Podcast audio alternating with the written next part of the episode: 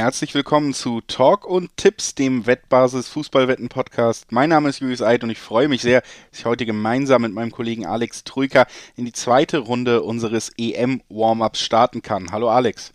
Hallo Julius, Servus. Ja, der erste Schritt, das war der Blick auf den deutschen Kader, auf die Chancen der deutschen Mannschaft bei dieser Europameisterschaft. Die haben wir schon im Kasten. Auch da könnt ihr natürlich gerne nochmal zurückhören, wenn ihr es verpasst habt, denn das bleibt ja aktuell. Und dieses Mal schauen wir ein wenig auf mögliche Langzeitwetten rund um die EM. Oder anders gesagt, wir fragen uns, wer hat die besten Chancen, das Turnier zu gewinnen? Wer hat die besten Chancen, der beste Torschütze zu werden? Und noch viele kleine weitere Wetten, die wir hier anführen werden und ein bisschen durchgehen werden. Und das machen wir nach dem kleinen Disclaimer zum Anfang, um nochmal darauf hinzuweisen, Sportwetten sind ab 18, damit nicht für Minderjährige gedacht.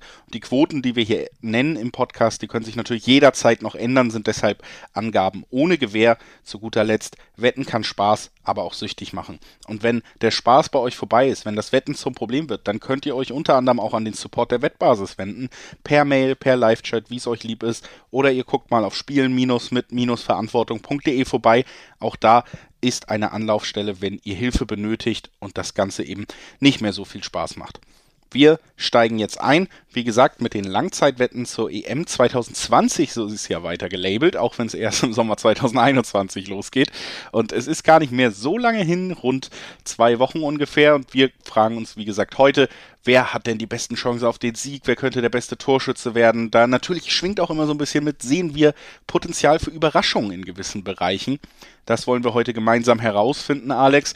Ich würde sagen, ja, wir beginnen auch direkt mit der ganz großen Frage, nämlich mit dem Sieger des Turniers, wen wir da auf dem europäischen Thron erwarten können. Amtierend immer noch die Portugiesen sind für mich ähm, nicht unbedingt der Top-Favorit in diesem Turnier. Aber es gibt ja einige Mannschaften, die schon ganz schön beeindruckende Kader auffahren. Das wissen wir auch jetzt schon. Frankreich, England, Belgien, Deutschland, Spanien, Portugal. Das sind die sechs Mannschaften, die laut den Wettanbietern, laut den Quoten im Moment die besten Chancen haben. Alles Quoten unter 10. Die können wir ja erstmal vielleicht so ein bisschen als Top-Favoriten durchgehen und auch unsere Meinung loswerden. Ja, ich glaube tatsächlich, also erstens voranstellen möchte ich, so langsam geht das EM-Fieber los. Jetzt, wo die Champions League rum ist, wo es einen Champions League-Sieger gab, endgültig der, ja, der Ligenfußball, der, der Clubfußball beendet wurde, so langsam kribbelt. Deswegen macht es jetzt für uns Sinn, ein bisschen ja, schon mal vorauszuschauen auf ja, Langzeitwetten, wie du es gesagt hast, und vielleicht ein bisschen ein paar Geheimtipps. Ich glaube, ein Geheimtipp, also als Frankreich als EM, potenziellen EM-Sieger zu tippen, ist eher kein Geheimtipp. Stand heute, rund 13 Tage vor der EM, ist das aber mein Bauchgefühl. Also mein, ja, mein Tipp auf den Gesamtsieg ist am ehesten noch Frankreich, wo, wobei man sagen muss, diesen einen klaren Favoriten, finde ich, gibt es bei dieser EM nicht. Es ist wohl vorab die vielleicht ausgeglichenste EM auf dem Papier. Zumindest ist das mein Empfinden. Frankreich als amtierender Weltmeister besticht natürlich, finde ich auch vor allen Dingen durch den wohl besten Kader in der Breite auch einfach. Also wenn du den Kader durchgehst, dann fällt dir eben nicht nur auf, dass die erste Elf sehr gut besetzt ist, sondern dass auch die zweite Reihe wirklich, also da siehst du auch einfach, was Frankreich in den letzten Jahren in der neuen Generation richtig gemacht hat, in der Talentförderung. Da kommen so viele, so herausragende Spieler nach und dazu hast du dann eben auch Spieler, ganz äh, klar im Fokus jetzt nach dem Champions League Finale, du hast angesprochen, ja auch wieder ein Golo Kante zum Beispiel, also Spieler, die zu den Besten auf ihrer Position gehören und auch ein Team zusammenhalten können. So haben sie sich ja auch am Ende, das muss man sagen, den äh, Weltmeistertitel geholt. Es war jetzt nicht immer berauschend, aber sie hatten erstens ein sehr, sehr stabiles Team, ein sehr eingespieltes Team ja auch. Deschamps setzt ja oft auf dieselben Spieler, auch das wird zum Vorteil irgendwann, wenn die Leute sich kennen, hat sich rentiert. Und dann hast du aber auch vorne natürlich Einzelkönner wie ein Mbappé, der Spieler allein entscheidet. Das haben wir auch in der Champions League gesehen. Ne? Also es ist einfach wirklich eine sehr gute Mischung, die Frankreich mitbringt. Die werden mit einer 5-5er-Quote auch als Top-Favoriten geführt, so im Schnitt kann man sagen. Aber kurz danach kommen zwei weitere, um erstmal vielleicht die drei Top-Favoriten auch der Quoten durchzugehen, Alex. England 6er-Quoten, Belgien fast 7er, 6-9er-Quoten so im Schnitt kriegt man da. Also die sind noch alle relativ dicht beieinander und ich würde diese Einschätzung tatsächlich auch erstmal vom Favoritenpotenzial teilen. Frankreich hat die Nase durchaus vorne, weil sie beides mitbringt, plus eben auch noch die Erfahrung als Mannschaft. England hat ja auch bei der letzten WM schon zeigen können, da wächst was zusammen. Die haben auch viele ja. interessante Talente. Auch ein Sancho zum Beispiel und ein Foden haben ja auch herausragende Saisons gespielt nochmal. Also nochmal unterstrichen, dass sie vielleicht noch den Schritt über Talent mittlerweile anzusiedeln sind. Und ähm, ja, die Engländer bei der WM wirkten sie noch nicht reif für einen Titel. Und diese Entwicklung kann natürlich immer mal äh, nachkommen und vielleicht ist die EM schon der Punkt. Aber du tendierst dann doch eher zu Frankreich. Tja, ähm, bezüglich Kader, tatsächlich ähm, gehe ich d'accord. Frankreich und England haben für mich auf dem Papier die besten Kader auch. Also in der Spitze sowieso, aber auch in der Breite tatsächlich. Das ist so ein Unterschied, finde ich, zu den anderen ähm, Nationalmannschaften. Also wenn du rein auf Spielermaterial schaust, macht das, glaube ich, wirklich Sinn zu sagen, Frankreich und England aus einem Pool von einigen Favoriten stechen sie so ein bisschen heraus. Ich glaube, Frankreich, meiner Meinung nach, hat einen Boost durch die Rückkehr von Karim Benzema, den als Mittelstürmer nach herausragender Saison, ich glaube 22 ähm, Saisontore für Real, Real, Madrid in La Liga, den vorne drin als Mittelstürmer zu haben, gibt der Mannschaft nochmal ja, einen, einen Killer im, im Sturm, sodass du Mbappé wahrscheinlich eher so über halb links oder links wirst kommen sehen. Oder du kannst natürlich auch einen Zweiersturm machen. Ne? Die beiden können sich ja super ergänzen. Also ich glaube, das tut Frankreich sehr, sehr gut, da einen klaren Mittelstürmer zu haben. Zuletzt, sie wurden ja Weltmeister mit Giroud, dem Null-Tore-Stürmer. Ne? Ich glaube, er hat bei der WM kein einziges Tor geschossen. Von daher jetzt, ja, einen klaren Weltklasse-Mittelstürmer zu haben, ist auch für mich persönlich ein Boost für Frankreich, wodurch ich sie nochmal ein kleines Level weiter oben sehe. Aber Ähnliches gilt natürlich auch für Frankreich, die, äh, für England, sorry. Die haben ja auch in Harry Kane nicht gerade einen Blinden da vorne drin und auch sonst einen sensationell starken Kader. Ja, auch wenn auch, er noch nicht final feststeht, muss man auch sagen. Das stimmt. Äh, England hat bis jetzt einen 33-Mann-Kader nominiert, weil die Breite da so groß ist. Und das ja, ja auch tatsächlich stimmt. auf vielen Positionen. Also nicht nur diese klassische, ja, es gibt viele talentierte ähm, Flügelspieler gerade oder ähm, Mittelstürmer, sondern England alleine kann man sich ja die Rechtsverteidigerposition dann angucken, mit einem Trippier, mit einem Reece James, der jetzt die Champions League geholt hat, mit einem Alexander Arnold, der auch einfach fantastischer Fußballer ist. Also selbst da auf solchen Positionen wird das deutlich. Und ähm, ich sehe England tatsächlich auch sehr stark besetzt. Ich glaube auch, ja, man ist ähnlich gut besetzt noch in der zweiten Reihe auf vielen Positionen wie Frankreich. Und das könnte über so ein Turnier nach so einer anstrengenden Saison auch nochmal ein ganz großer Schlüssel werden. Ne? Also wir haben bei England vor allen Dingen auch gesehen, äh, Southgate schon bei der WM viel auf Standards gesetzt, viel auf diese klaren Momente gesetzt, die vielleicht nicht schön sind, aber die solche Turniere am Ende einer langen Saison eben entscheiden können, ne? weil kein Spieler kommt in Topform, das muss man ehrlich sagen, gerade nach dieser Corona-Saison. Und da geht's viel um kompakt verteidigen, die Gegner zur Verzweiflung bringen und die Chancen nutzen, die du hast. Da hilft ein Top-Mittelstürmer. Wir haben Mbappé, wir haben Benzema, wir haben einen Kane, der auch eine sehr gute Saison gespielt hat. Auf der anderen Seite und ähm, das ist bei beiden Mannschaften so gegeben, die Stabilität plus die Qualität vorne, dass ich da große Chancen sehe und die auch als beide Top-Favoriten sehe. Kurz dahinter dann auch richtig, denn auch die haben herausragend aufgelegten Mittelstürmer, die Belgier mit Romelu Lukaku. Absolut. Ähm, also es könnte das Turnier der, der Mittelstürmer werden. Zumindest gibt es da drei, würde ich sagen, Favoriten auf den Torschützenkönig. Da kann man ja auch so ein bisschen die Überleitung schon schaffen. Auch das ist eine sehr interessante Wette. Wer wird Torschützenkönig? Wenn man sagt, ja, okay, England, Frankreich, Belgien hat super Kader, hat super Stürmer. Da könnte auch einer von denen Torschützenkönig werden. Auch für mich tatsächlich sind das die drei Stürmer, die ich vorne sehe, unterm Strich. Also bei denen ich mir bei allen dreien vorstellen könnte, sehr gut vorstellen könnte, dass sie Torschützenkönig werden. Lukaku auch äh, wie Benzema eine herausragende Saison. Also wenn Messi nicht wäre, wäre ja Benzema sowieso Torschützenkönig geworden. Kane wurde es in England, Lukaku auch, 20 plus ähm, Tore geschossen in Italien. Also es sind schon drei Superstürmer, die erfahren sind, die auf dem Niveau agieren können und die eben eine klasse Saison hinter sich haben die sollte man auf dem Zettel haben und dementsprechend dann auch ihre Nationalmannschaften. Das ist auf jeden Fall so unsere drei Top-Favoriten. Du hast schon gesagt, Frankreich am Ende, dein Tipp wird es wohl sein, die 5-5er-Quote. Ich tendiere tatsächlich im Moment ein bisschen zu England, weil ich bei Frankreich, äh, das ist natürlich erstmal nur das Gefühl, aber zumindest die Gruppenphase ist für Frankreich natürlich ein Ticken schwerer. Das heißt, man wird da auf jeden Fall in jedem Gruppenspiel sich verausgaben müssen. Eventuell wird das eine Rolle spielen. Das ist so ein kleiner Punkt, der auf den ersten Blick zumindest Richtung England kippt. Auf der anderen Seite ist natürlich richtig, dass die Engländer jemanden spielen werden in den K.O.-Runden aus dieser Frankreich-Gruppe. Das heißt, da wartet direkt ein sehr großes Ausrutschpotenzial auf die Engländer. Also da könnte es auch schneller vorbei sein, als man denkt. Aber ich habe irgendwie das Gefühl, wir haben jetzt auch die Dominanz der Engländer in den europäischen Wettbewerben gesehen, auch wenn es für Manchester United dann nicht geklappt hat. Wir haben wie gesagt, auch so Spieler wie Foden und Sancho haben für mich den nächsten Schritt gemacht. Nochmal, die bringen diesem Team im Gegensatz zu 2018 nämlich nochmal eine eine individuelle offensive Qualität, die da gefehlt hat, wo man sich oft auf Harry Maguire beim Eckball verlassen musste. Und ich habe irgendwie das Gefühl, man macht vielleicht noch den Schritt und ja, am Ende tendiere ich ein bisschen zu England, ähm, Belgien, das muss man auch klar sagen, aber deutlich über Geheimtipp-Status. Das wurde denen ja lange zugeschrieben und wurde immer unrealistischer, ja, ja. das so zu beschreiben, weil das ist eine Top-Mannschaft mit Top-Spielern. Ja, das sehe ich auch so. Bei England tatsächlich ähm, der Spielplan ein bisschen tricky.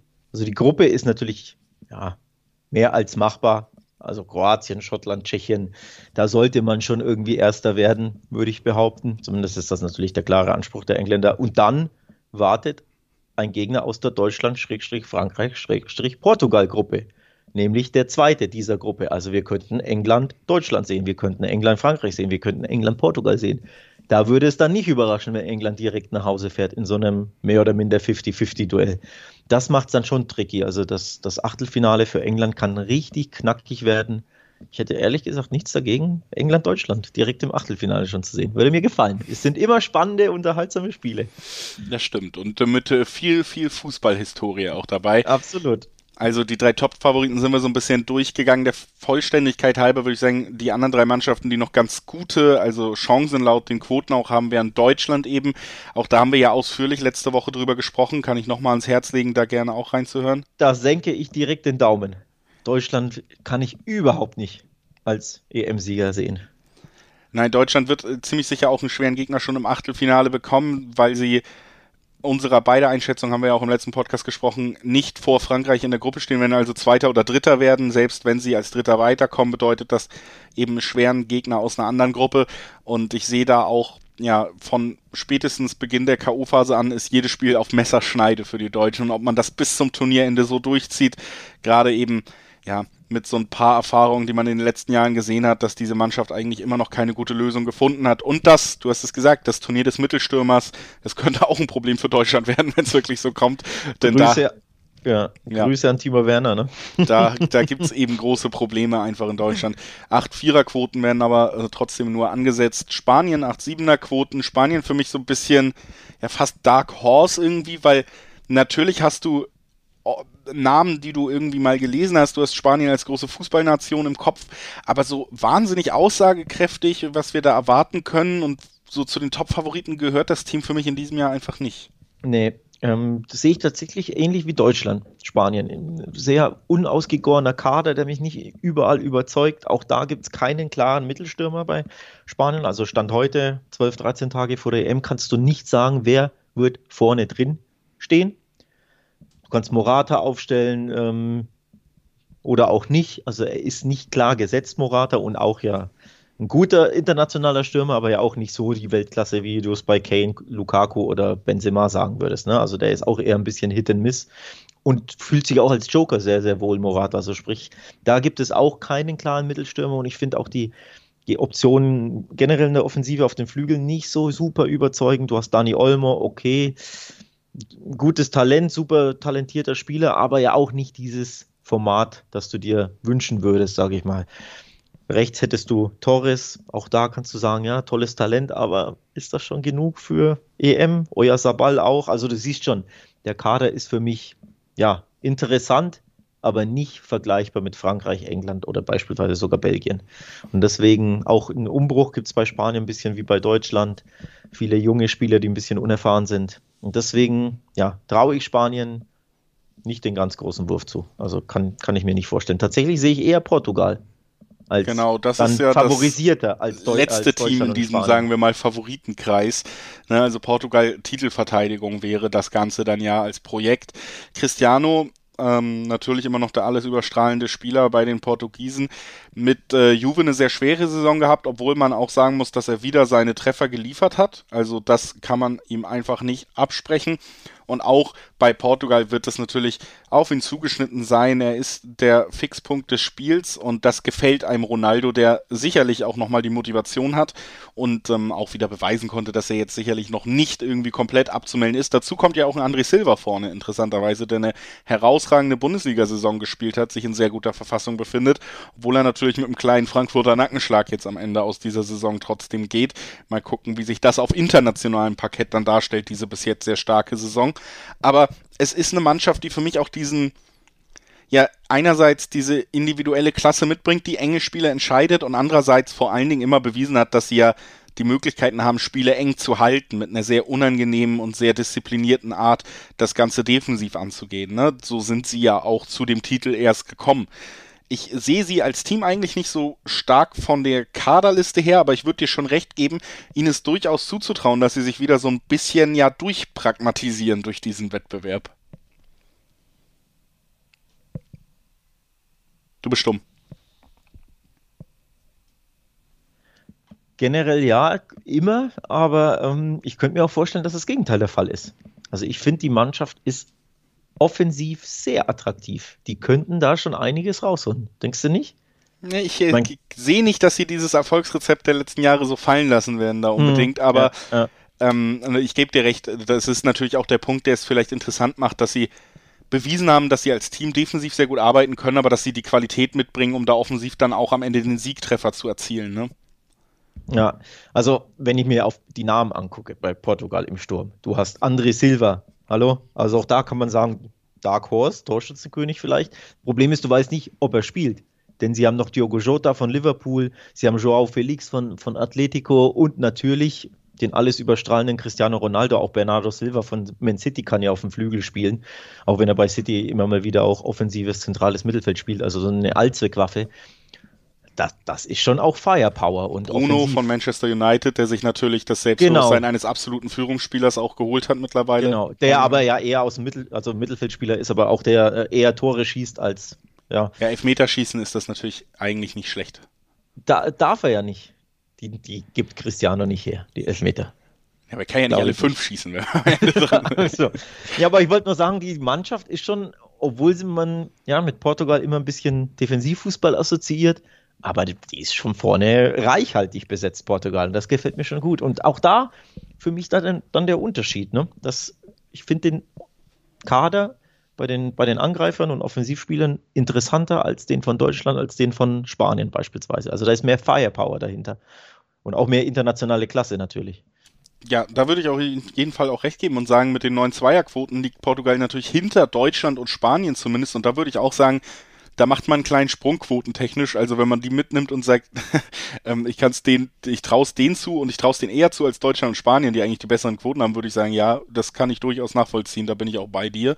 Also Portugal für mich auch so der erste, der noch so reinrutschen könnte. Ansonsten würde ich sagen, lass uns vielleicht nochmal auf so ein paar Teams gucken, die ja Außenseiterquoten haben, aber vielleicht irgendwie nochmal erwähnt werden sollten. Vielleicht auch so eine Art, haben wir denn einen Geheimfavoriten? Wer könnte die Überraschung schaffen? Und ähm, ja, Geheimfavorit ist natürlich die große Frage, aber es gibt ja noch zwei große Namen, die es nicht in diesen Favoritenkreis schaffen. Da würde ich gerne mit dir kurz drüber reden, ob du das auch überhaupt teilst, weil, weil ich bin da ein bisschen zwiegespalten und es sind natürlich Italien und Niederlande, zwei ganz große Fußballnationen, zwei Mannschaften, die auch große Namen immer in ihren Teams haben. Italien mit Elfer bis 12er Quoten, Niederlande mit über 13er Quoten aber an sich große Fußballnationen, die man immer auf dem Zettel haben sollte, vor allen Dingen, weil zumindest die Gruppenphase für beide auch safe sein sollte. Ne? Also ähm, ja, Italien, Niederlande, wie sind deine Gefühle da bei den beiden? Ähm, ich glaube, den Holländern geht natürlich Van Dijks ähm, äh, Absenz ab. Das wäre nochmal ein bisschen ein Gamechanger, auch tatsächlich bezüglich Toren. Der kann ja auch das eine oder andere Kopfballtor nach einer Ecke machen. Ähm, der geht den, glaube ich, ab. Also die Defensive haut mich nicht vom Hocker. Sturm ist okay. Ich finde eher die Flügelposition nicht so prickelnd, also sowohl defensiv als auch offensiv bei, bei Holland. Deswegen Geheimtipp Holland sehe ich nicht. Auch der Coach ähm, De Boer überzeugt mich nicht. Da gab es auch ein paar Ergebnisse, die nicht so super ja, prickelnd waren. Von daher, nee, Dark Horse Holland senke ich den Daumen. Ja, mir fehlt da auch dieser eine Funke, bei dem man sagt, da glaube ich dran, ne? wie wir es bei Portugal gerade auch hatten, so, okay, es ist irgendwie vorstellbar in der Art, das sind die Punkte, die es möglich machen könnten.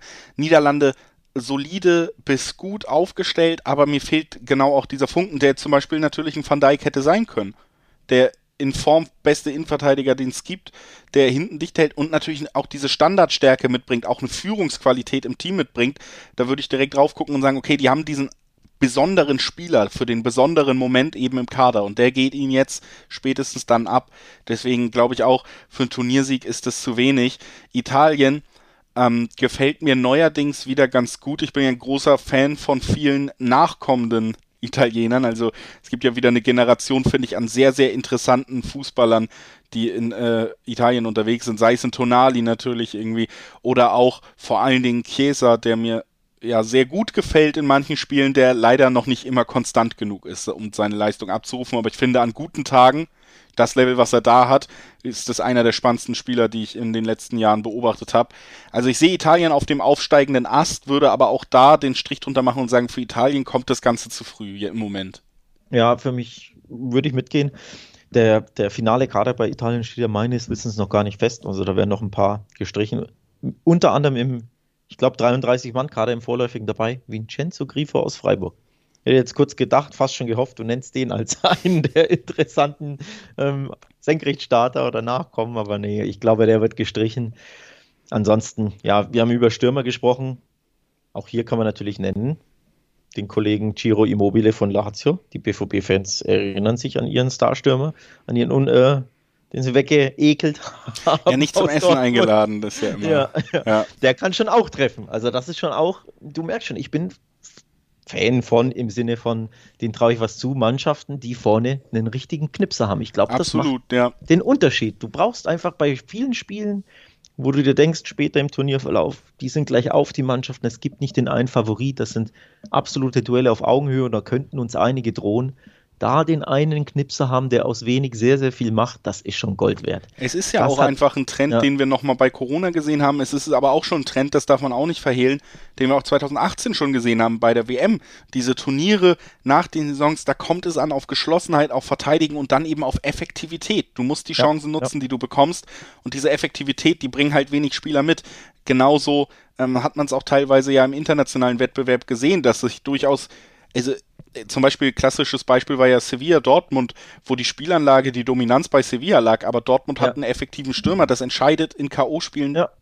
wer weiterkommt, ne? Übrigens, ja, der Stürmer ist natürlich äh, Erling Haaland. Sehr schade, dass der nicht dabei ist. Norwegen Absolut. ist ja in den Playoffs meines Wissens nach ausgeschieden.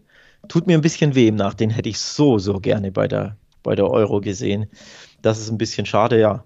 Ansonsten gebe ich dir recht, auch im Champions League-Finale hast du übrigens gesehen, was passiert, wenn du ohne Mittelstürmer auftrittst. Grüße an Manchester City. Das haben wir aber beide Guardiola. gemacht bei Ja. ja. ja, Grüße erneut an Timo Werner. ja, in dem Sinne, also Italien, um jetzt darauf zurückzukommen, sie haben diesen abgezockten Stürmer, der Tore erzielen kann, in Giro Immobile. Sie haben eine interessante Mannschaft, aber all the way sehe ich es nicht. Also sie können ja, für einige Überraschungen sorgen. Da gehe ich tatsächlich mit. Also ich kann mir vorstellen, dass die den einen oder anderen rauskegeln. Ähm, ja, ich glaube, dieses dunkle italienische Fußballzeitalter, das geht jetzt zu Ende und das werden sie auch ja, mit einem ja. ordentlichen, nee, das schon, ordentlichen Turnierergebnis unterstreichen, dass es da wieder aufwärts geht. Ne? Also das, das glaube ich auch. Aber nee, da gehe ich mit. Also Viertelfinale bin ich dabei bei Italien. Da kann man ja auch übrigens drauf, drauf wetten, ne? wie weit kommt, eine, kommt die Mannschaft jeweils. Da gibt es ja dann auch verschiedene Quoten. Ähm, Beispielsweise bei Italien ist eine 1-6-7, wenn sie ins Viertelfinale kommen.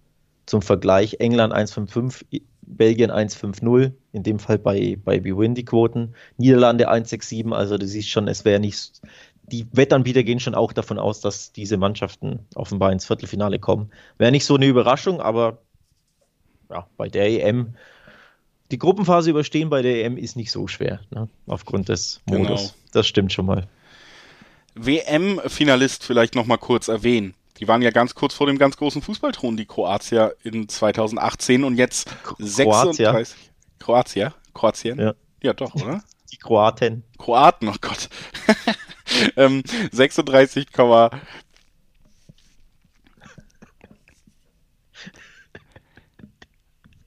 Der WM-Finalist Kroatien war ja ganz kurz vor dem äh, Fußballthron sogar. Und jetzt 36,1 so ungefähr im Schnitt die Quoten, also wirklich sehr hohe Quoten. Für mich auf den ersten Blick tatsächlich auch den Ticken zu hoch, weil es wirklich so diese komplette Chancenlosigkeit ausdrückt, obwohl sich ja weder am Kader noch an der Spielanlage wahnsinnig viel geändert hat. Und man hat ja gesehen, dass es durchaus erfolgreich laufen kann für die Kroaten.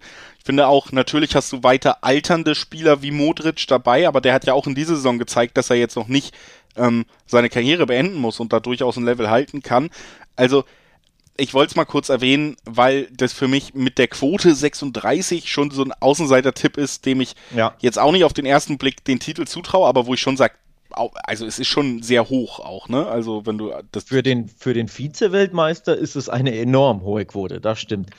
Du hast mich vorhin nach dem Dark Horse gefragt, gibt es so ein zweites Kroatien, zumindest eine Mannschaft, die jetzt ja bis ins Finale vorstoßt oder bis ins Halbfinale oder sowas, die man gar nicht auf dem Zettel hat? Kann Weiß ja, mein, ich, ich habe ja einmal, ich habe ja äh, schon rausgesucht, so. ähm, das eine Team, was ich vielleicht noch nennen würde, wäre vielleicht Dänemark tatsächlich, ja.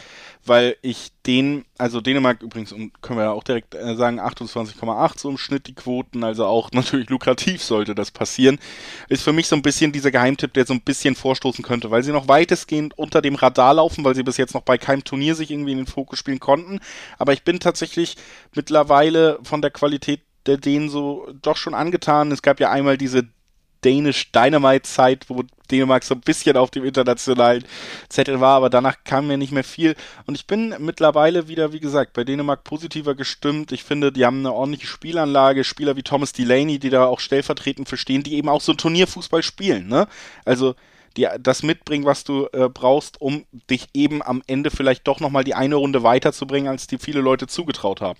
Deswegen ja. Dänemark ist für mich noch so ein kleiner Außenseiter-Tipp. Aber wie gesagt, wir haben es ja auch schon, also die drei großen Favoriten, die stehen da auch zurecht vorne und äh, es würde mich überraschen, wenn keiner der vorderen drei am Ende das Rennen macht. Ja. Die Dänen tatsächlich, die habe ich auch so ein bisschen als kleine Überraschung auf dem Zettel, die zumindest ins Viertelfinale vorstoßen kann. Und dann hängt es, ja, wie immer von einigen Faktoren ab. Ähm, wer ist der Gegner? Kriegst du irgendwie einen Handelfmeter oder so zugeschustert? Ähm, aber tatsächlich, ja, Dänemark habe ich auf dem Schirm, dass die zumindest ins Viertelfinale vorstoßen. Und dann ist natürlich die Frage, ist das jetzt eine Überraschung oder nicht? Das kann, darf ja jeder für sich selbst entscheiden. Ähm, aber ja, Dänemark gefällt mir als kleiner Geheimtipp, zumindest für den ein oder anderen Upset. Ein anderer, der mir jetzt einfällt, weil wir ja das rote, äh, der, der, rote Faden bei uns ist ja die Superstürmer. Was ist denn mit Polen und Robert Lewandowski? Weil wenn es einen Stürmer gibt, der weiß, wo das Tor steht, dann ja wohl er. Ja, äh, absolut. Lewandowski ähm, für mich aber einfach auf verlorenem Posten. Ich finde oh, alles, was ich von Polen gesehen habe, wirklich als Nationalmannschaft enorm enttäuschend in den letzten Jahren ich muss auch sagen, auch da hängt mir aber auch tatsächlich auch noch ein bisschen die WM 2018 nach. Da fand ich sie eigentlich das schwächste Team und die größte Enttäuschung in der Gruppenphase tatsächlich. Also da haben sie mir auch überhaupt nicht gefallen. Du hast natürlich recht, sie haben den amtierenden Weltfußballer in ihren Reihen, der eine noch bessere Saison gespielt hat als die, die ihn zum Weltfußballer gemacht hat, zumindest individuell, nicht von den Titeln her. Also ähm, Lewandowski für mich tatsächlich ja leider auf verlorenem Posten von, mit seiner Qualität. Das wird meiner Meinung nach im Gesamtpaket trotzdem nicht reichen. Ja, also das ein oder andere Tor kann er, finde ich, schon schießen. Aber zuletzt, sie haben ja in der Conference League unter anderem gegen Italien und Holland gespielt. Das war schon eine sehr, sehr schwere Conference League. Da zumindest ja, gegen Italien mal ein Unentschieden abgerungen. Also so schlecht, wie du sie machst, sind sie, glaube ich, finde ich nicht. Ähm, könnte mir schon vorstellen, dass sie, also die Gruppenphase überstehen sie safe. Da gehe ich, da gehe ich schon mal fix von aus. Alles andere wäre schon eine herbe Enttäuschung, wenn du mit Lewandowski ja nicht mindestens irgendwie einer der besten Dritten wirst. Weiß ich nicht. Ja, Sollte aber ich, schon drin gesagt, sein, oder? Also ich könnte mir vorstellen, dass es da nicht für Platz 1 oder 2 sogar reicht am Ende. Ähm, natürlich kann der, Platz 3 noch reichen. In der Gruppe mit wohlgemerkt Spanien, Schweden und Slowakei und dann eben Polen. Also das ist schon sehr, sehr ausgeglichen. Denn nochmal, Spanien hat schon auch einige Probleme gehabt ja. und ist für mich nicht so überzeugend. Also da finde ich, Polen sollte schon mindestens vor der Slowakei landen, vielleicht sogar vor Schweden, die halt einfach ja traditionell Angriffsprobleme haben. Ich finde, da geht schon was für Polen. Also, und dann hängt es natürlich davon ab, wen spielst du im Achtelfinale. Dann, ja, ich finde schon, dass da, dass da was geht. Wenn Polen es ins Viertelfinale schafft, Alex, dann schicke ich dir einen Tüski zu. Das ja, schön. Das können wir hier, ich hoffe, dass das überlebt den Postweg. Ja? Können wir hier auf Band festhalten.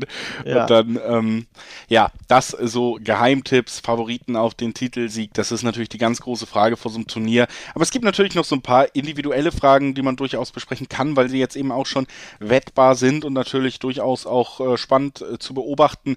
Ist ja Torschützenkönig zum Beispiel. Wir ja, wir kommen zum Ergebnis des roten Fadens. Wer ist denn der beste Superstürmer, über den wir hier gesprochen haben, quasi? die Wettanbieter gehen da tatsächlich auch so ein bisschen mit unserer Einschätzung mit. Top-Favoriten sind Kane, Mbappé und Lukaku, also jeweils einer aus den Top-Teams auch. Kann man ja auch direkt sagen, es macht das natürlich auch deutlich einfacher, am Ende Torschützenkönig zu werden, wenn du möglichst viele Spiele mitnimmst. Wenn ich sage, Lewandowski fliegt in der Vorrunde raus, wird er schwer haben, um diesen Thron mitzuspielen. Ne? Aber genau, Engländer, Kane, herausragende Saison, Mbappé, keine Frage über die Qualität dieses äh, Angreifers und Lukaku, herausragende Saison in Italien und auch seit Jahren erfolgreich für Belgien, selbst als es im Verein nicht lief. In der Nationalmannschaft hat es eigentlich immer für ihn geklappt, ne? Ja, also ich habe es ich hab's ja schon weggenommen. Benzema habe ich schon sehr weit vorne. Von dem halte ich sehr, sehr viel. Ähm, Frankreich, glaube ich, kommt sehr, sehr weit. Ist ja sowieso mein Favorit. Klar, die Gruppe ist schwierig. Das spricht so ein bisschen gegen Benzema, denn Deutschland, Portugal, selbst Ungarn sollte man, finde ich, überhaupt nicht unterschätzen. Jetzt kannst du natürlich argumentieren, ja, die deutsche Abwehr ist nicht die prickelndste, da kann man schon mal zwei oder drei machen. Aber trotzdem, also Frankreich ist ja auch nicht berühmt dafür, ne, super den Top-Offensivfußball zu spielen. Auch Deschamps ist sehr, sehr pragmatisch, ein bisschen wie, ähm, wie Portugal auch. Ne? Die spielen lieber auf 0-0, 1-0, kontern ein bisschen. Nichtsdestotrotz, ja, ich mag Benzema schon als Stürmer sehr. Aber ob es jetzt für ihn reicht, hm. also eher Offensivfußball spielt natürlich Belgien. Von daher tendiere ich da ein bisschen zu Lukaku, glaube ich. Von dem halte ich sehr viel.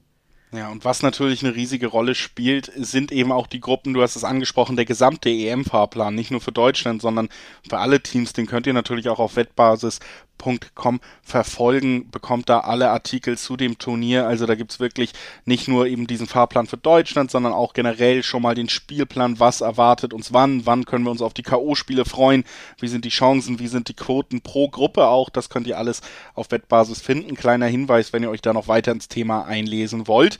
Wir sind ja gerade bei den Torschützen, das ist schon richtig gesagt. Äh, Benzema und Mbappé ähm, Benzema 17er Quoten, äh, Mbappé 8er bis 12er Quoten, so da geht's ein bisschen auseinander, aber deutlich vor Benzema.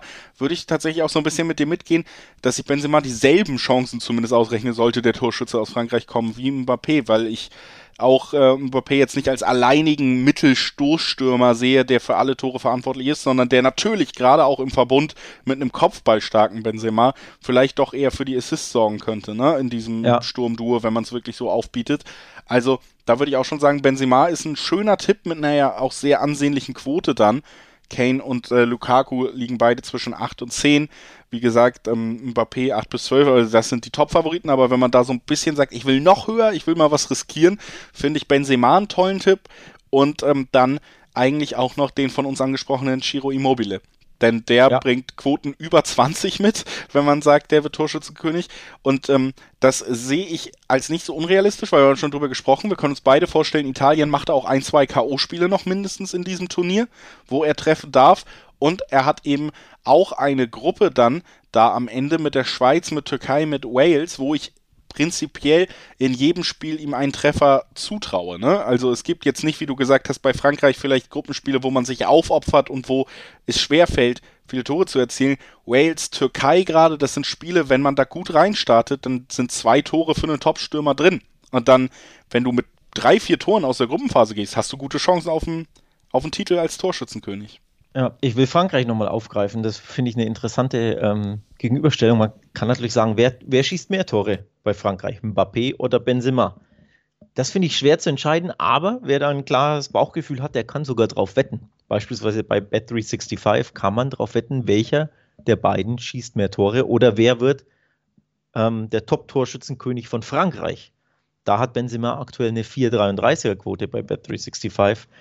Mbappé 2,75 dahinter, also Mbappé schon mal favorisiert. Dahinter übrigens Griezmann, den wir noch gar nicht erwähnt haben, der aber auch weiß, wo das Tor steht. Ich glaube nur, er darf keine Elfmeter mehr schießen. Ich meine, der hat irgendwie vier der letzten fünf verschossen für Land und äh, Mannschaft, also für Barca, für Clubmannschaft.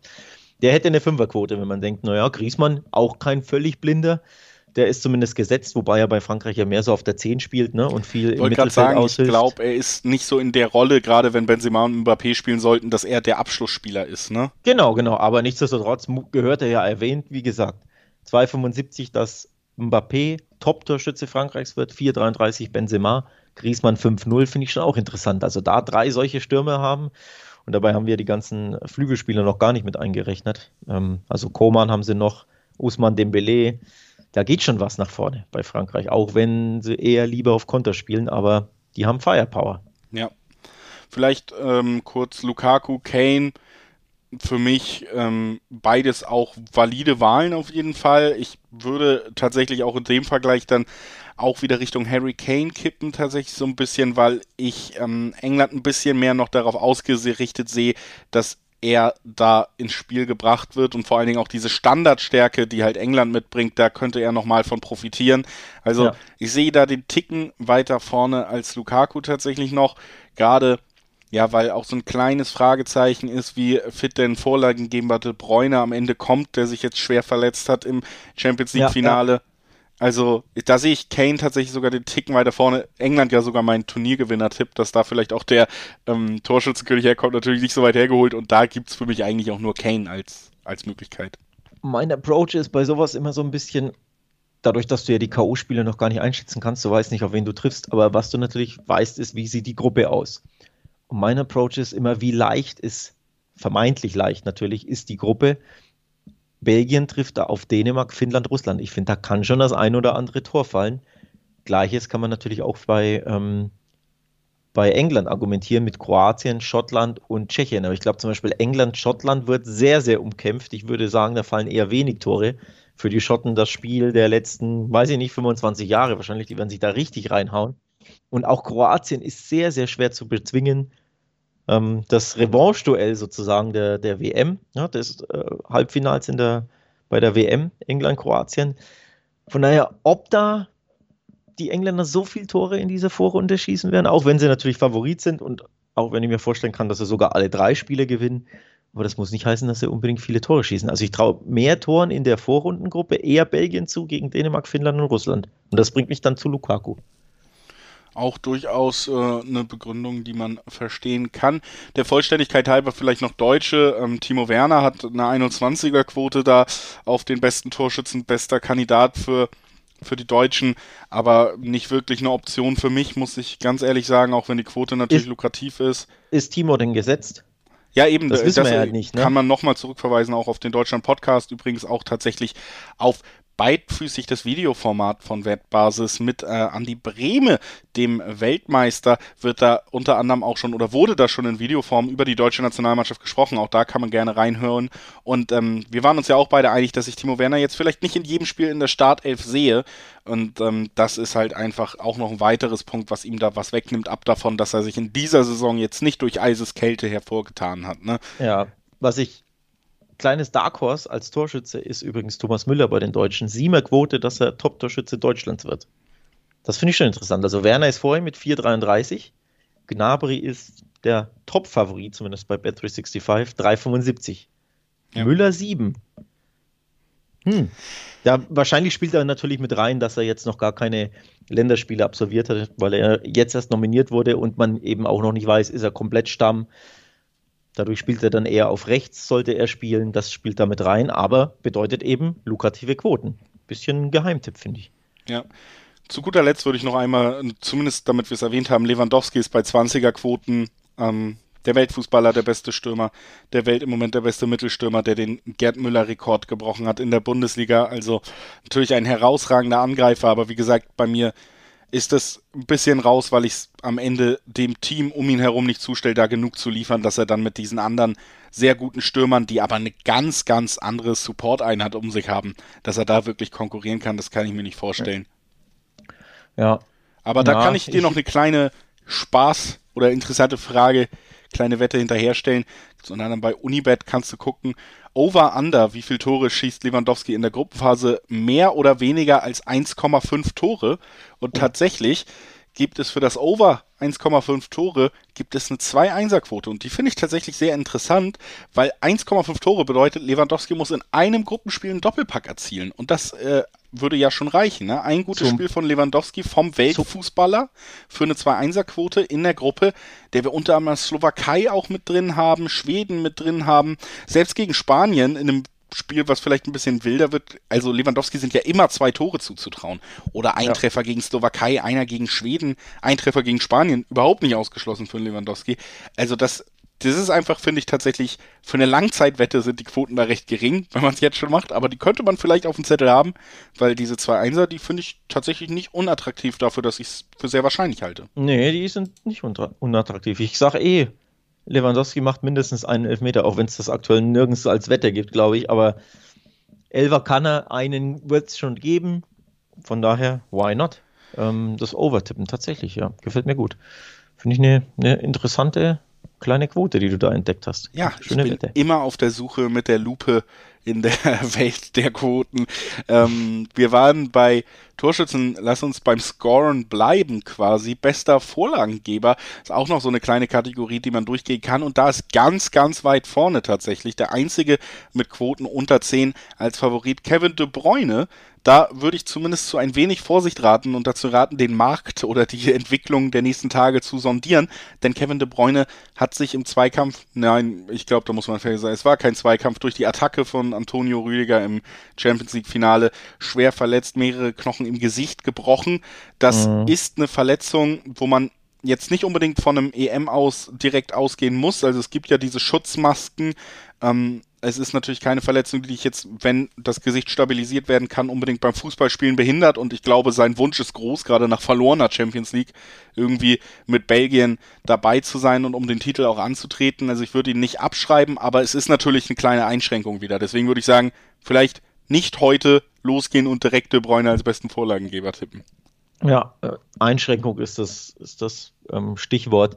Selbst wenn er spielen sollte und eine Maske trägt, das schränkt ihn ja selbst ein. Ähm, von daher schwer ein bisschen zu prognostizieren aktuell, ne, wie gut es ihm auch gehen wird. Er ist ja komplett fertig mit der Welt aus der arme Kerl. Also es war ja wirklich ein brutaler Knockout von Antonio Rüdiger. Konnte ja kaum in, in den Spielertunnel laufen. Das fand es ehrlich äh, gesagt auch ziemlich schäbig. Also ja, also das war, das war schon ein Blow im wahrsten Sinne des Wortes für De Bruyne und ähm, ja, ist dann dementsprechend auch die von, Fit, von De Bruynes Fitness hängt ja ganz stark auch äh, Belgiens EM-Chancen ab. Das ist der absolute Schlüsselspieler für mich mit eben Lukaku, der die Tore veredelt und dann eben De Bruyne als ja Initiator aus dem ähm, offensiven Mittelfeld. Also bester Vorlagengeber traue ich mich dann, wie du es schon auch sagst, Stand heute nicht auf ihn zu setzen. Das finde ich schwierig. Grundsätzlich kann ich mir viel vorstellen. Also Mbappé, wenn der, wenn der eher links spielt, kann mir schon auch vorstellen, dass der viele Assists macht, wenn man sagt, naja, der hat jetzt einen treffsicheren Stürmer neben sich. Und vor allem, wir haben die Firepower von Frankreich angesprochen. Der hat Griezmann neben sich, der hat Benzema neben sich, der hat vielleicht sogar einen Dembele. Da kannst du Leute füttern. Da gibt es abschlussstarke Mitspieler. Da kannst du ein paar Assists haben. Gleiches natürlich gilt für Griezmann auch. Der kann Mbappé füttern, spielt eh hängend, kann Benzema füttern. Also Griezmann 26er Quote die finde ich dann schon sehr, sehr interessant. Wenn man eh sagt, Frankreich einer der Top-Favoriten, wenn nicht der Top-Favorit, also sprich, sie kommen sehr weit, da kannst du ein paar Assists sammeln. Absolut. Ähm, ich würde noch einen Namen einfach reinwerfen. Wir müssen jetzt auch nicht jeden durchgehen auf dieser Liste, wer Assists machen kann. Das ist ja wirklich jeder Spieler aus jeder Mannschaft. Da macht es, glaube ich, wenig Sinn, die alles durchzugehen. Ich gehe mit, dass Frankreich die potenteste Offensive hat und dass es da natürlich auch viele Abnehmer gibt. Ne? Also äh, bin ich absolut bei dem Mbappé 18er Quote, Griezmann die 26er sind zwei Favoriten. Ich würde auf jeden Fall nochmal als so kleinen Geheimtipp äh, Jaden Sancho mit reinbringen, damit wir auch einen Engländer haben, weil erstens natürlich ein Spieler, den wir gut ja. beobachten konnten in diesem Jahr und der für mich wirklich ein so herausragendes Auge auch im Spiel mittlerweile hat. Also diese Vorlagen, dass er die bringen kann, dass er im richtigen Moment auch die richtige Entscheidung trifft, das hat er einfach in seinem Alter schon bewiesen, das haben wir oft genug gesehen. Und dann haben wir eben und deswegen erwähne ich ihn jetzt auch mal einen unserer Favoriten auf den Top-Torschützen, nämlich Harry Kane da mit vorne. Ja, ne? Ja. Und ähm, deswegen in dieser Kombi würde ich da einen Engländer auf jeden Fall mit ins Rennen schicken. Und ähm, das wäre für mich tatsächlich in dieser Saison Jane Sancho, weil ich mir auch irgendwie vom Gefühl her sagen würde, diese EM nach dieser wieder guten Saison, das könnte nochmal dieser nächste Schritt in seiner Geschichte auf dem Weg zum absoluten Superstar werden. Und wenn man ihn spielen sieht, dann muss man ihm das zutrauen. Die Quote, hast du die schon genannt? nee, habe ich nicht. Möchtest du das oder soll ich? das ist die 34er-Quote. Also auch das natürlich wäre sehr lukrativ, wenn es dazu kommen könnte oder sollte. Und ich finde auch tatsächlich jetzt im Vergleich zu einem Mbappé, der gleichzeitig auch noch Abschlussspieler ist in einem gewissen Maße. Du hast es auch gesagt, Frankreich setzt ja auf Konter. Das ist wieder so ein kleiner Punkt gegen, gegen Spieler wie Mbappé gerade, weil der natürlich beim Konter, wenn er lang geschickt wird, nicht unbedingt der Spieler ist, der noch zwei weitere Anspielstationen hat, ne?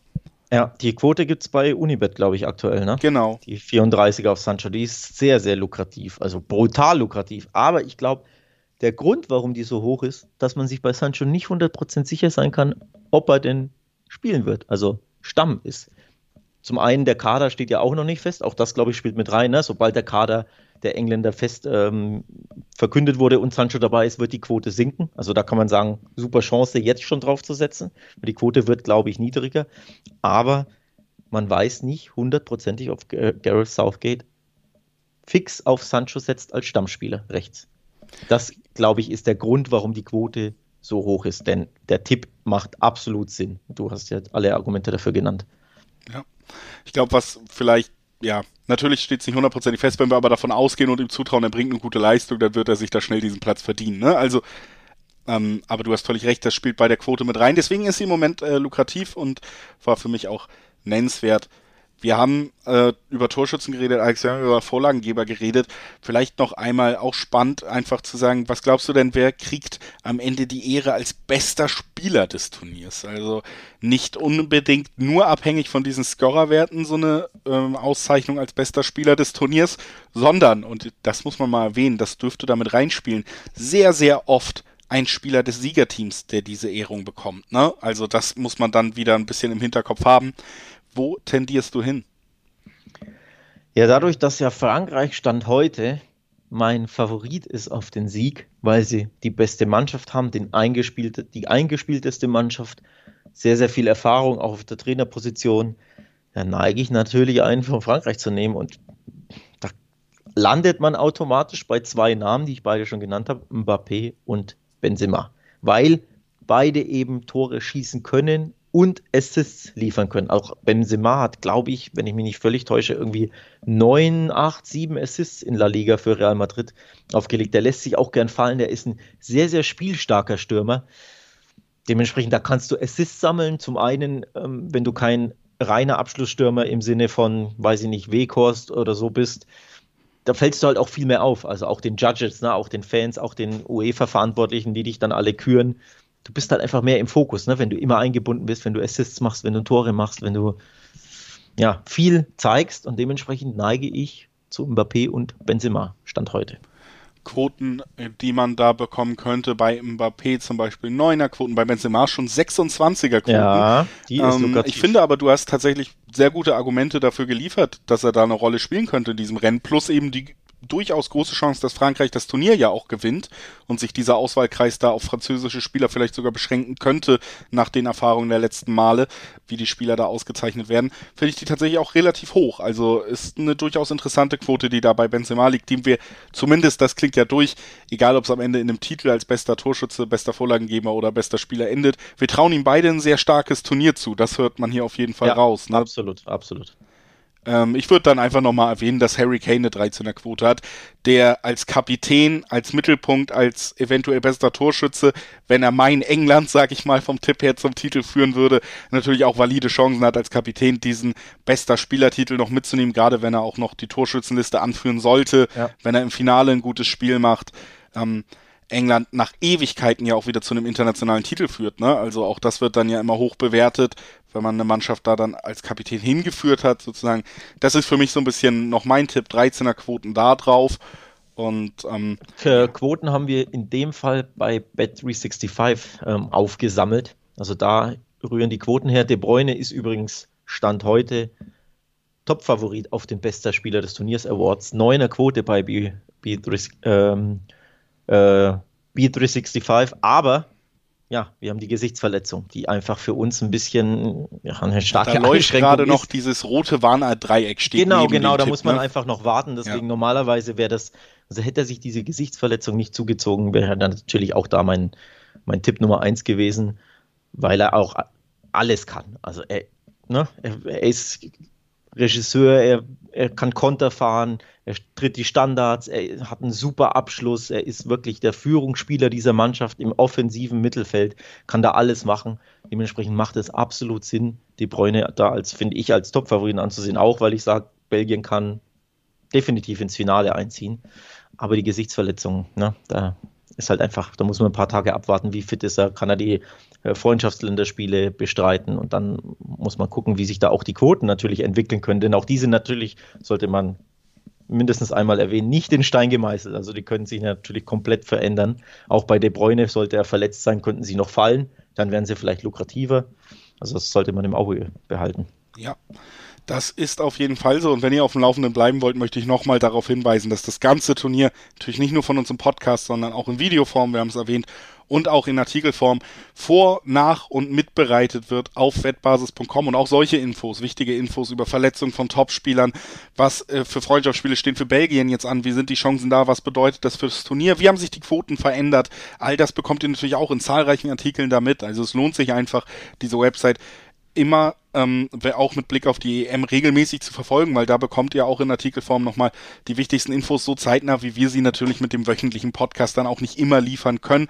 Also das möchte ich nochmal ans Herz legen. Würde sagen, wir gehen raus aus der heutigen Episode mit noch zwei ähm, ja kleineren, unterhaltsameren Quoten und Wetten, die wir uns rausgesucht haben, auch Langzeit. Man kann nämlich bei Unibet generell mal gucken. Unibet ist eine der Wettanbieter, der sehr viele Langzeitwetten jetzt schon anbietet und auch so Specials, also interessantere, sage ich mal, als diese offensichtlichen, die wir jetzt auch durchgegangen sind.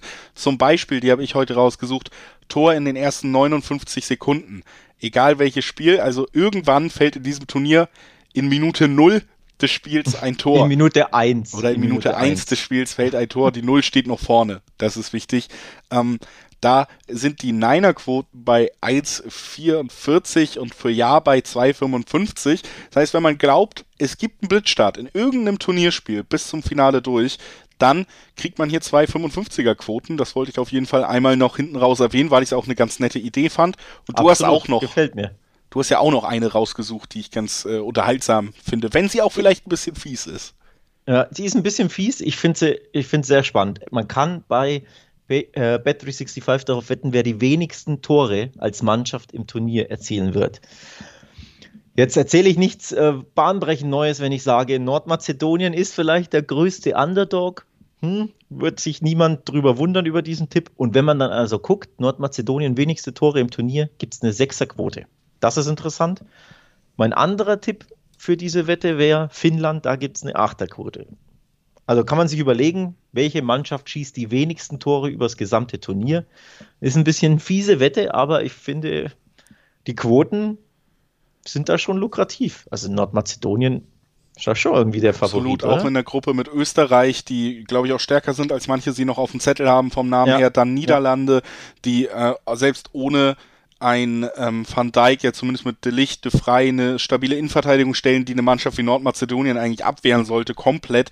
Und die Ukraine, die durchaus diszipliniert verteidigen kann. Das mussten ja auch die Deutschen erfahren, schon im direkten Duell. Also ich äh, bin da absolut der Meinung, dass Nordmazedonien, so bitter das ist, mit null Toren aus diesem Turnier ausscheiden könnte. Und null Tore sollten ähm, ja, sind im Bereich des Möglichen und werden mit einer Sechserquote dann ja dotiert. Ja. Und das finde ich tatsächlich auch recht spannend, weil die Quote ist durchaus in Ordnung dafür, dass ich es für wirklich sag, da gibt es so Favoriten auf den Tipp, ne? Also da ja. kann man schon sagen, Nordmazedonien hat sehr schlechte Karten, ja. Co-Favorit ist übrigens Ungarn. Ich glaube aber weniger, weil die Mannschaft nicht gut angesehen wird, sondern diese Todesgruppe mit Deutschland, hm. Portugal und Frankreich. Also auch Ungarn hat eine Sechserquote darauf, dass sie die wenigsten Tore erzielen werden. Ähm, also das finde ich wirklich, fand ich eine witzige ähm, Wette, die ich da ge gefunden habe. Ich bin mir sicher, in den nächsten ja, 10, 11 Tagen wird es da einige Wetten in der Hinsicht mehr geben. Also so viele Langzeitwetten gibt es noch nicht. Das waren so die spannendsten, witzigsten, interessantesten, die wir uns rausgepickt haben. Aber ihr solltet da natürlich den Wettanbieter eures Vertrauens im Auge behalten. Ich bin mir sicher, da gibt es noch einige Quoten. Erst recht, wenn natürlich alle Kader dann feststehen, wenn das ein oder andere Freundschaftsspiel absolviert wurde, Testspiel, ne, dass man guckt, wer kommt zum Einsatz, wie spielt eine Mannschaft. Ähm, also da tut sich sicherlich noch einiges auf dem Wettmarkt. Da tut sich einiges und auch bei uns tut sich in der Zukunft, in der nahen Zukunft einiges. Wir kommen jetzt zum Ende bei den Langzeitwetten, aber ab Donnerstag bekommt ihr von uns die Gruppenvorschauen. Zwei Gruppen pro Folge, das heißt, äh, alle sechs Gruppen werden von uns für euch nochmal genauer unter die Lupe genommen und da gibt's dann natürlich auch so Wetten, die wir heute bewusst rausgelassen haben. Wer wird Gruppensieger? Auch Langzeitwetten, klar, aber es macht natürlich mehr Sinn, wenn wir nochmal explizit auf die Gruppen ja. gucken, sowas zu besprechen. Ne? Auch genau. da gibt's ein, zwei unterhaltsamere Wetten noch oder speziellere Wetten durch durchaus. Du hast ja eine zum Beispiel reingebracht mit Wer wird Top-Torschütze bei Frankreich. Solche Sachen werden da wir dann vielleicht wir, auch nochmal durchgehen. Bitte? In der Folge tippen wir dann übrigens unsere Gruppen durch. Weil ich habe den Tabellenrechner jetzt schon angeworfen. Das ist alles nicht so leicht, aber ich glaube, in den Folgen dann tippen wir beide unsere Gruppen durch und gucken mal, wo führt unser Tab äh, Turnierbaum so ungefähr hin? Wer wird Erster, wer wird Zweiter, wer wird Dritter, wer scheidet aus? Da kommst du da nicht drum rum, um hier klare Kante zu fahren. Also da Hab ich doch schon bei Ansagen. Polen gemacht, aber mache ich natürlich gerne wieder und freue ich mich auch drauf. Die werdet ihr bekommen, diese Gruppenvorschauen und dann geht es natürlich auch munter weiter. Während des Turniers werden wir für euch am Start sein. Alle zwei Tage bekommt ihr die Vorschau auf die nächsten zwei Tage. Also ihr werdet tatsächlich auf jedes Spiel von uns vorbereitet werden im Laufe des Turniers und äh, das in den Gruppen dann im laufenden Turnier, die wir auch nochmal durchtippen werden. Alex hat es angekündigt. Das geht dann während des Turniers weiter bis zum Finale durch werden wir für euch da sein. Und das ist jetzt quasi die zweite Folge von ganz, ganz vielen Folgen, auf die wir uns alle sehr freuen. Du hast es am Anfang gesagt und so möchte ich den Kreis schließen. So langsam kommt das EM-Fieber. Wir haben Bock. Ja. Wir haben sicherlich auch wirklich beide sehr viel Lust auf diese Podcasts jetzt in der nächsten Zeit, uns hier regelmäßig austauschen zu können zum großen Fußballturnier, zur großen Europameisterschaft die auch auf wettbasis.com sehr gut begleitet wird. Da möchte ich nochmal darauf hinweisen. Guckt es euch an, guckt euch beidfüßig an, das Videoformat, hört den Podcast. Und ähm, wenn ihr Feedback habt, wenn ihr irgendwas loswerden wollt, meldet euch entweder per Mail an podcast.wettbasis.com, auf Instagram at äh, wettbasis underline.de oder auf Twitter einfach nur wettbasis. So erreicht ihr uns. Wir erreichen euch hoffentlich bald wieder, nämlich spätestens Donnerstag. Und bis dahin, gabt euch wohl und einen schönen Nachmittag. Tschüss. Bis dann. Ciao, ciao.